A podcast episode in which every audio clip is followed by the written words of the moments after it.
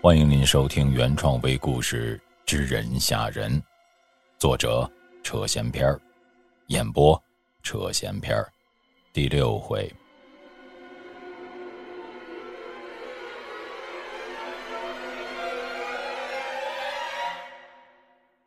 想到这儿的老三深吸了一口气，整个身子稍微向左倾了倾，肩膀带着头，慢慢的向后面看去。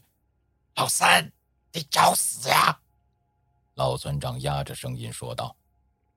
老三没有理会村长的话，继续向后转去，直到整个身子转了过来。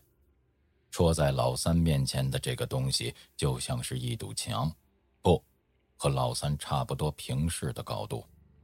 他仔细看了看，发现看到的是呼吸起伏均匀的腹部。什么？难道？难道这是是人？老三心里边嘀咕着，边举着火折子抬头向上望去。黑色的沾了油的棉花都从衬里滋出来的破棉袄，泛黄的宽板带扎在腰部的位置，板带的左侧别着把刀。老三继续向上望去，待他的火折子照到了那东西的脸部时，他喊了一嗓子：“脸，没，没有，没有脸，熊，鬼，不是人。”双腿一软。扑通一下瘫软在了地上，火折子也顺势滑出了手中。老三双手扶着地面，倒着向后退了好几步，直接来到了老村长的身边。两个人几乎是在同一时间互相抱住了对方。对面那个家伙，他弯下身捡起老三掉在地上的火折子，朝两个人慢慢靠近。老三，村长，都赖我，要是我不去找您。也就不会害了您。老村长叹了一口气：“哎，别瞎说，和你没关系。这半路上你劝过我两回，是我没听。”两个人你一言我一语的互相宽慰道。待他走到两个人跟前的时候，老三这才算是清清楚楚的看清了这家伙——熊头人参。这家伙快有一丈高了。我。我不想就这么死了。在老三心里嘀咕着的时候，就见那熊头人身抬起左手，缓慢的掀起了那熊头，露出的是一张人脸。妈呀！哎你是谁？老村长叫了起来。你们先说，是什么原因让你们来到这个洞里？那家伙问道。见此状。老三只得老老实实的将事情从头到尾说了一遍。那家伙听罢后苦笑了一声：“原来都是想宝贝啊！”大大侠，听你这意思，这山里根本就没有宝贝。老三试探的问道：“当然没有了，这一切都是我爹爹安排好的。你们口中的这些外乡人。”都来自公立军机处下面的一个神秘组织——顶香局。你刚刚说捡到的那块腰牌，便是属于他们其中一人。老三和村长面面相觑，没明白这到底是怎么一回事。敢问大侠，那您和您的爹爹，他又是怎么一回事啊？老三问道。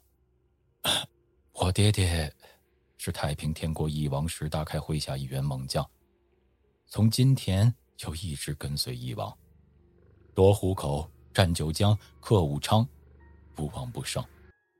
可又有谁能料到天津事变后，天王记恨翼王的能力？在我爹爹等众多将领的极力劝说下，翼王决定再次出走天津，后被围困在大渡河。为保天国火种，避免全军覆灭，翼王在被俘前托付我爹爹携带天国文书、翼王大印等。连夜突围，爹爹带了三十人连夜杀了出去，但在第二天的白天又被湘军合围。爹爹手下的人拼死掩护爹爹突围，最后那三十人无一活口。爹爹躲在一个农户家的地窖，才得以逃脱追捕。那你爹爹又和这安满山有啥关系？天王最初在永安封了东南西北王和翼王。传说这五王的印合在一起就是一张藏宝图，再加上天王自己的钥匙，便可得到天国的宝藏。天津陷落后，湘军集齐了除翼王以外的所有王印，自此，朝廷便秘密委派军机处暗中搜寻翼王印，以期能够得到宝藏。其实，即便清廷集齐了这五王的印，最终也不会有什么结果的，因为根本就没有什么宝贝。啊！老三和村长俩人不约而同的看向对方。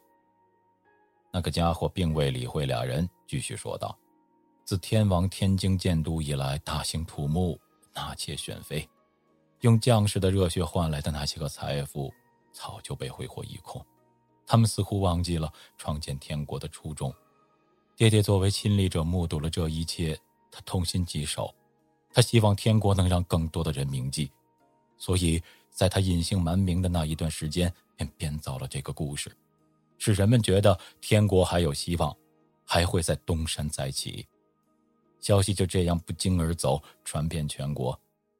至于选择了案板山，选择季家屯。是因为这地方偏僻，一般不会有什么外人来。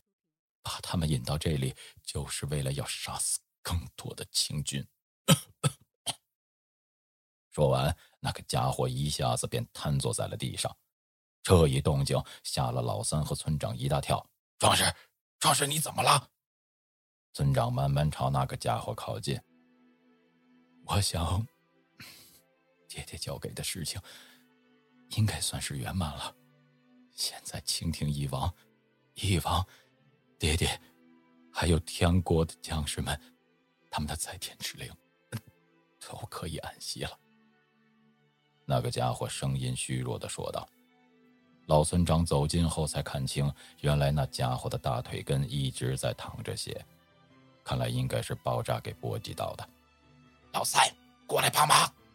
老村长招呼道。老三赶忙过来，学着村长的样子，用双手按住出血的位置。两位，来不及了，你们不用管我。这以后，你们的村子再也不会听到惨叫声了。话未完，人便断了气。老三和村长对视了一眼，两个人一句话也没有说。起身，互相搀扶着，一起走出了山洞。这世上本没有鬼，而是你的心里住着鬼。